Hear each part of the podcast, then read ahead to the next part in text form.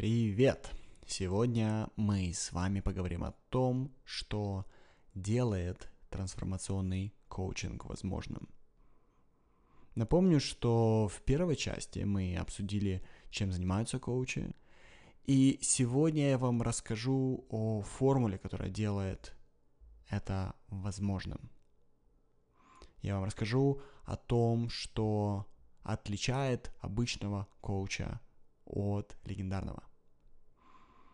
Давайте начнем с небольшого мыслительного эксперимента. Вернемся к одному из самых крутых коучей, которых, э, о которых я знаю. Его зовут Билл Кэмпбелл. И э, немного о нем я уже говорил в первой части. И в этом мыслительном эксперименте вот что я хочу вас спросить. Напомню, что Билл Кэмпбелл, он э, один из самых известных коучей в Кремниевой долине, он работал с э, покойным Стивом Джобсом, он продолжает работать с Риком Шмидтом, Ларри Пейджем, Сергеем Брином. Теперь представьте, что вместо Билла эти миллиардеры выбрали вас. Как вы думаете, почему бы они могли выбрать вас? Почему люди у которых, по сути, есть все, что можно пожелать. Почему они решили выбрать вас своим коучем?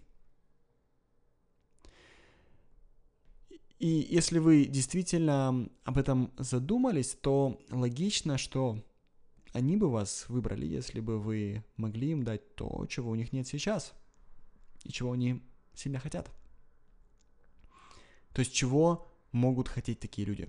Настолько влиятельные, настолько богатые. Чего они могут хотеть? Чего они не могут получить просто так, несмотря на их деньги и связи?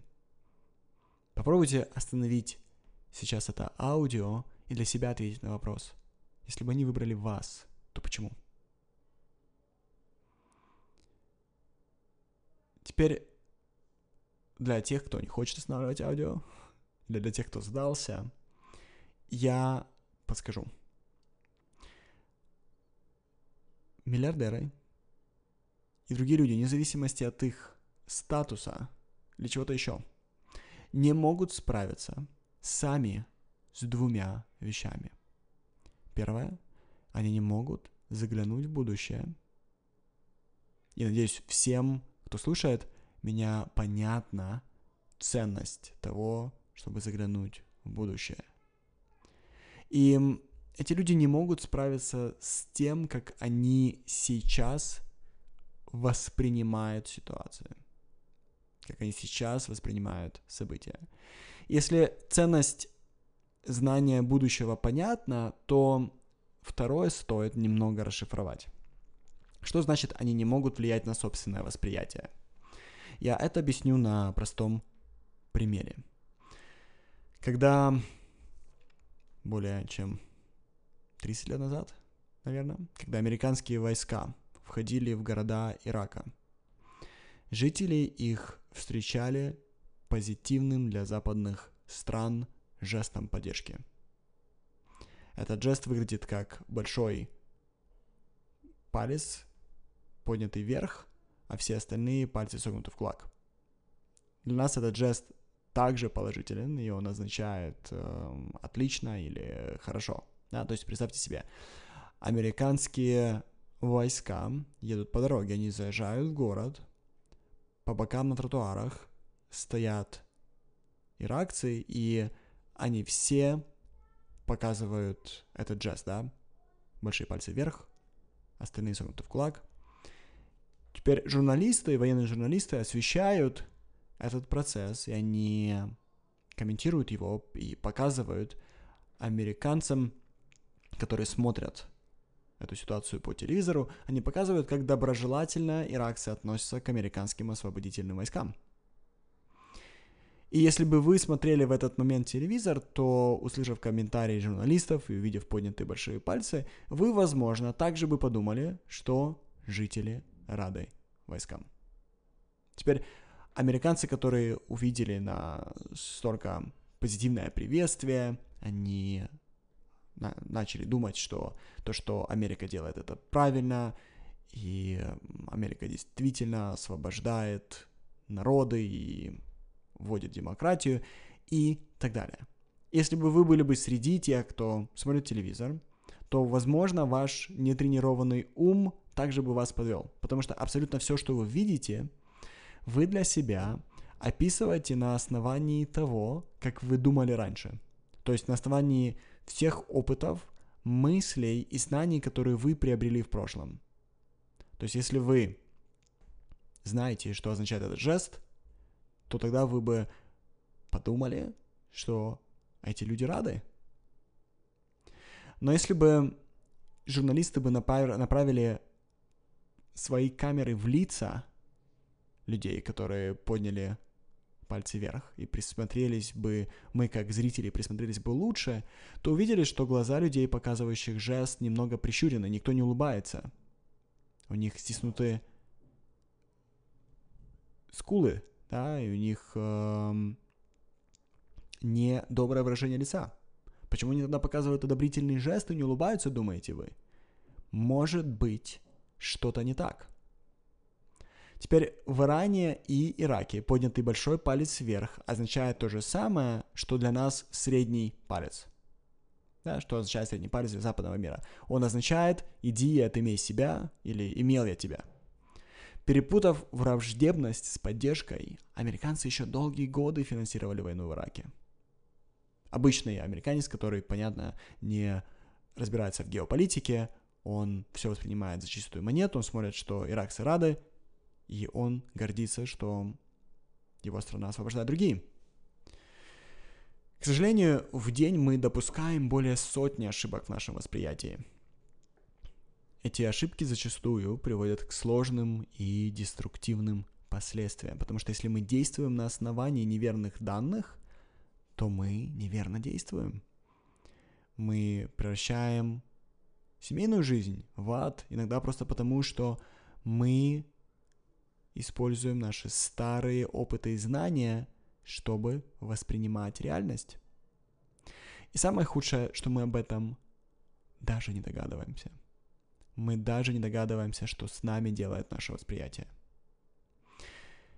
Если бы вы могли предсказать последствия каждого из ваших действий, Представьте себе, что у вас есть возможность предсказывать последствия каждого из ваших действий, каждого из действий клиента на десятки лет вперед, что фактически равно предсказанию будущего. Если вы знаете, к чему приведет каждое решение действия, то вы предсказываете будущее. Сколько бы вы тогда заплатили за этот дар? Если у вас был бы такой дар, предсказывать будущее. Сколько бы вы заплатили за это? Вы бы заплатили все, что у вас есть? Половину того, что у вас есть?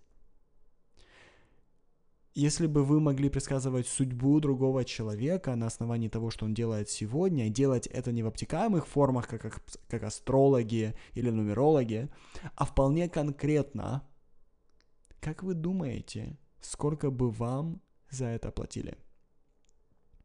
И думаете ли вы, что тогда было бы сложно стать личным коучем для таких людей, как Билл Гейтс или Джефф Безос.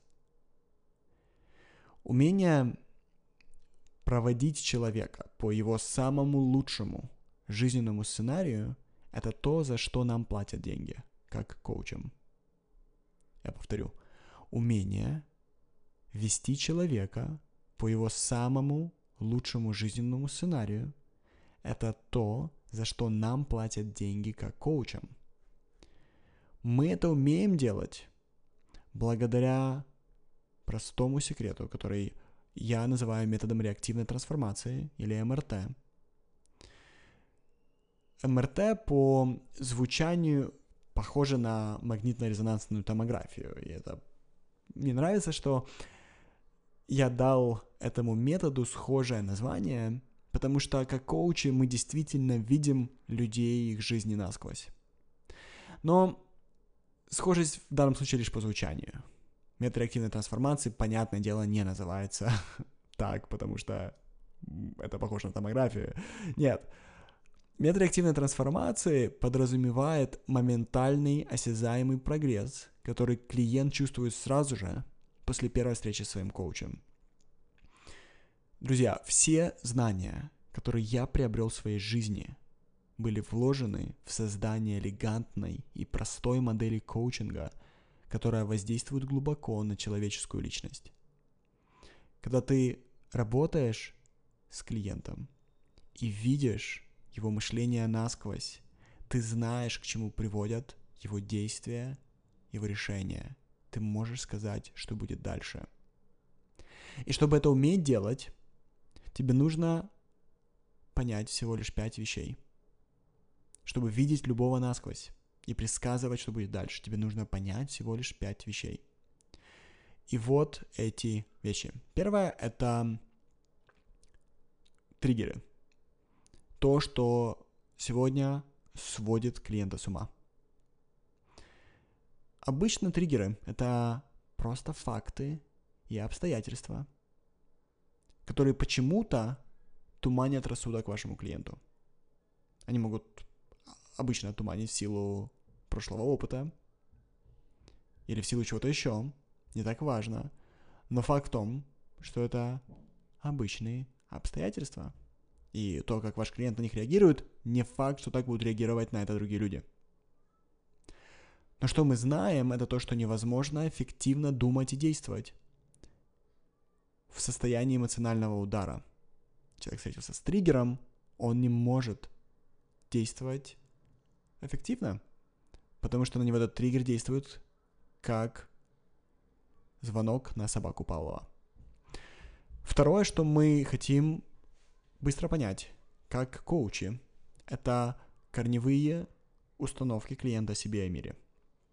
Нам нужно понять, с какими демонами клиент борется всю свою жизнь. Он борется со своей самооценкой, он борется с прокрастинацией, он борется с э, чувством собственной недостаточности. С чем борется наш клиент? Какие у него ключевые представления о себе и о мире? Третье, что мы хотим знать, это верхний уровень мышления. Мы хотим видеть, как человек описывает для себя текущие события, текущие обстоятельства, какие значения он им приписывает, как он смотрит на все, что происходит. Например, если ты привык делить мир на умных и глупых людей, то это означает, что твое примитивное эго до сих пор беспокоится о том, доминируешь ли ты или доминирует над тобой. Твое эго беспокоится о твоем положении в обществе. Это причиняет тебе много боли. Особенно тогда, когда ты себя относишь глупым людям. Особенно тогда, когда ты пытаешься доказать, что ты не глуп. Особенно, когда тебя критикуют. И мы, увидев верхний уровень мышления, мы знаем, как выглядит человеческий опыт нашего клиента – Четвертое – это то, как себя чувствует наш клиент большую часть времени. Обычно люди не испытывают весь спектр эмоций в течение недели. Они испытывают 2-3 доминирующих эмоции. Откуда мы это знаем? Потому что мысли каждый день на 90% повторяют мысли, которые у нас были вчера. Если мысли такие же вчера, значит, я сегодня и буду чувствовать таким же образом. Эмоция является результатом мысли. Эмоция появляется как что-то, что соответствует то, чему мы думаем, о чем мы думаем. И если мы знаем, что клиент чувствует, то мы знаем, какое у него топливо, потому что эмоции это также топливо для действия. Мы знаем, каким топливом он питается, чтобы действовать. Питается ли он радостью и спокойствием? Питается ли он или она стыдом и виной? Расстройством, гневом, раздражением? Чем питается наш клиент каждый день, чтобы действовать? Как коучам нам нужно это знать, чтобы понять весь опыт клиента. И последнее — это основные жизненные стратегии. Это самая интересная тема. Если я знаю жизненные стратегии моего клиента, я могу фактически объяснить всю его жизнь.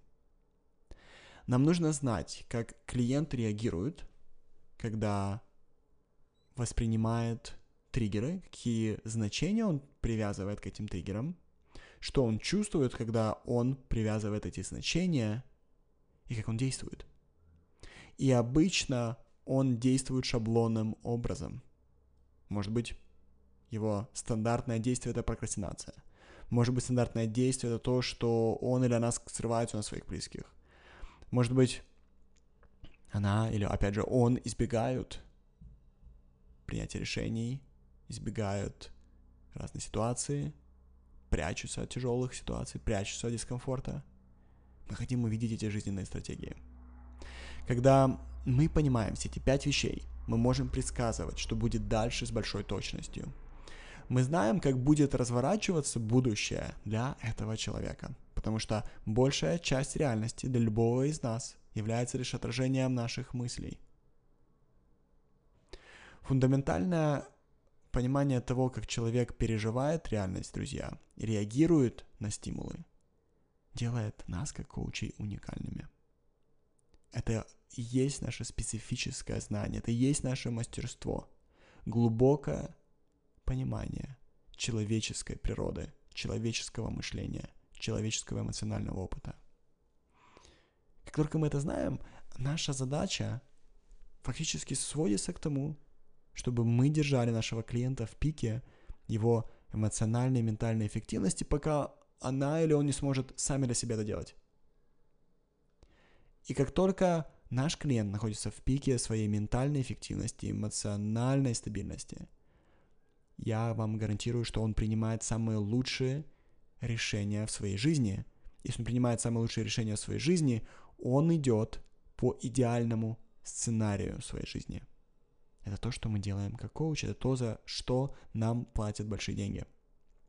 Нам действительно не нужно знать специфику. Нам не нужно знать, как конкретно решаются проблемы в бизнесе нашего клиента. Нам не нужно знать, как конкретно клиент должен решать какую-то узкую проблему, с которой он столкнулся. Это правда, но не нужно это знать. Потому что мы даем нечто большее. Мы даем то, что нашему клиенту нужно больше всего.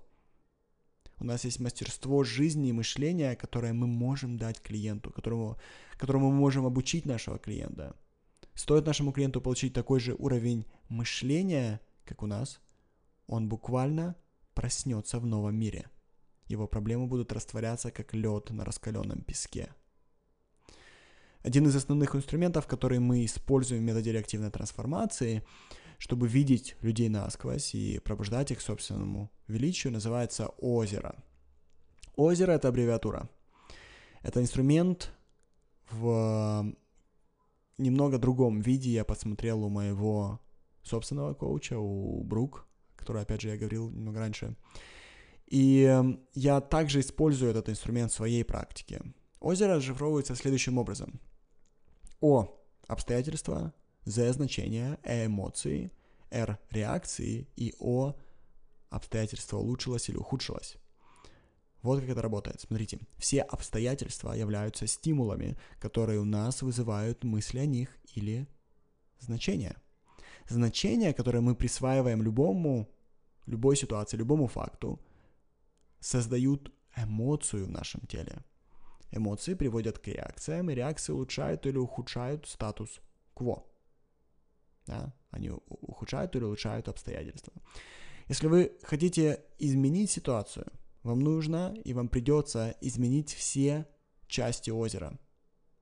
Чтобы у вас все получилось, придется освободиться от действия на вас обстоятельства. Придется освободиться от значений, которые вы привязываете к обстоятельствам. Освободившись от значений, вы почувствуете другую эмоцию. Другая эмоция даст другую реакцию. И другая реакция, я надеюсь, что это будет реакция, которую вы хотите показывать, приведет к улучшению обстоятельства. Сами обстоятельства в нашей жизни нейтральны. Все, что во мне, вовне, не несет в себе ничего хорошего, ничего плохого, да? То есть любое, любой факт, любое обстоятельство сами по себе нейтральные. Вы воспринимаете эти обстоятельства по одному, другие воспринимают по-другому. И наши мысли служат прокладкой между этими фактами и нашим сознанием. Мысли описывают для нашего сознания реальность перед нами. Я смотрю через свое окно, я вижу дом. Откуда я знаю, что это дом? Потому что мой мозг описал этот объект для моего сознания как дом.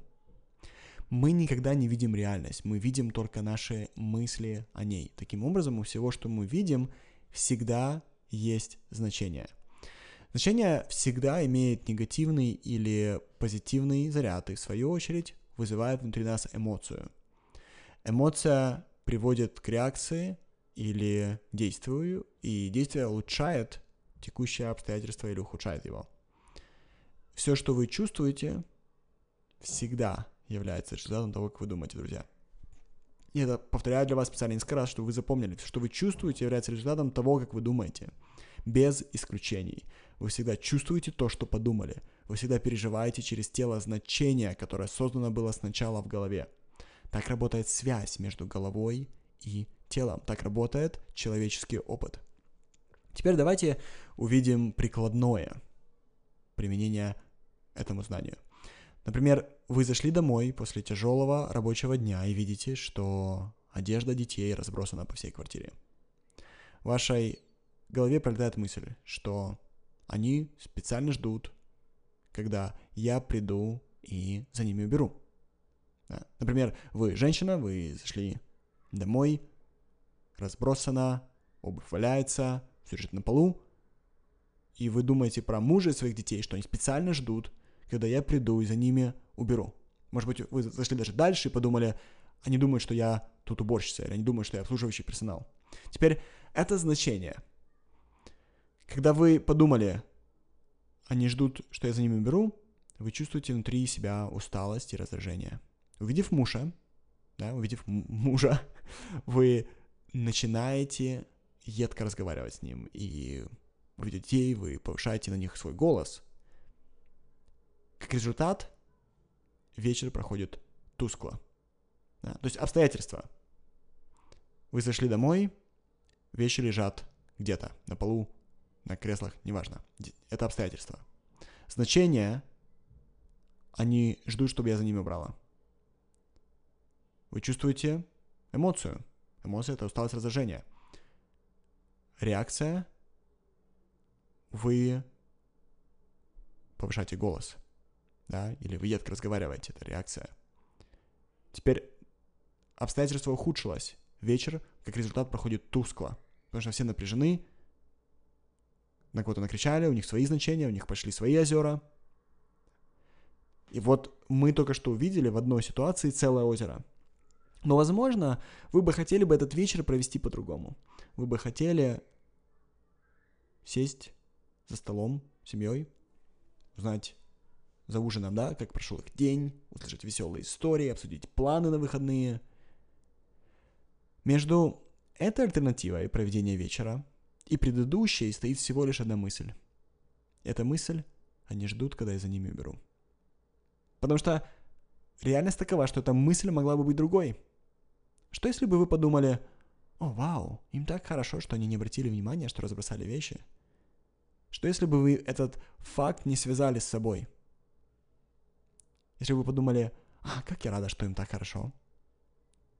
Возможно, вы бы почувствовали радость за них, может быть, вы почувствовали любовь. Когда мы показываем клиентам их озера, они, увидев эти озера, начинают пробуждаться и видеть, что их мышление делает с их жизнью.